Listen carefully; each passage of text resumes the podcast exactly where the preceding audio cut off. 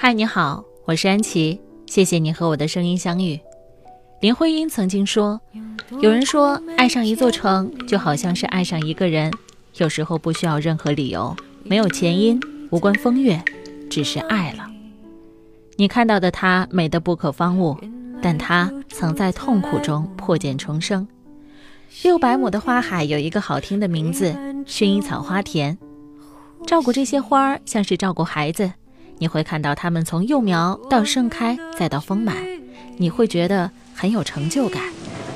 去年下了场大雨，旁边的河流涨水，淹没了我所有的花田。你看到的这些啊，都是我后来种的。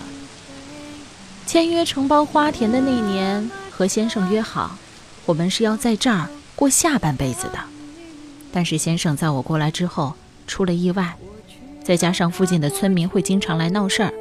那个时候，我不知道我是怎么挺过来的，所以那些你以为会天塌了的事儿，总能挺过来。相信我，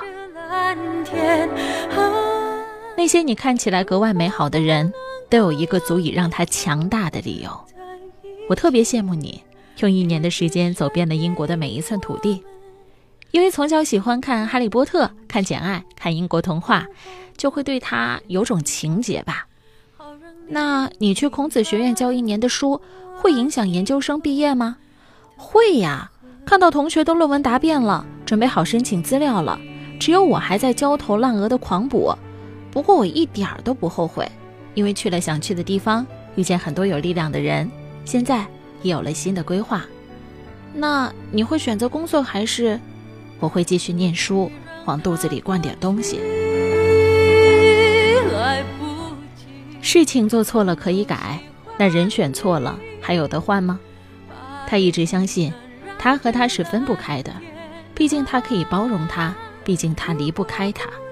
但是当有一天他不再接听他的电话，不再回复他的简讯，不再评论他的微信，他知道，即便是跨越了两千公里的追逐，摇断了念想，结束了。以前挂在嘴边的话是。我可是为了你才来这座城市，你要照顾我。你太依赖我了。他说，两个人断联之后，他终于明白，没有人会做你永远的保护伞。现在呢，他很感谢他，让他成为现在的自己。尽管荒唐的是，他还没有办法将他遗忘。你想要什么？哇，好漂亮啊！不然你留在这儿吧，我们这儿还缺人呢。即便眼前的风景如诗如画，即便你并不清楚你要什么，但是你知道，这个几乎与世隔绝的世外桃源是关不住你的。这是一份与诗意远方有关的工作，声音脱离了柴米油盐酱醋茶，太诗意了。每一天有着不切实际的幻想，有着不够成熟的冲动，有着不撞南墙不回头的执念。但什么年纪就该做什么样的事儿，你无法要求二十岁的人生有足够的阅历，就像你无法要求不惑之年的人童心未泯。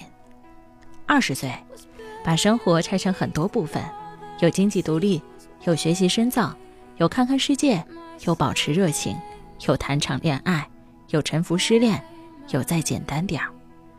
犯错是可爱的，毕竟有瑕疵的生活才是生动的。感谢你收听我的声音，我是安琪，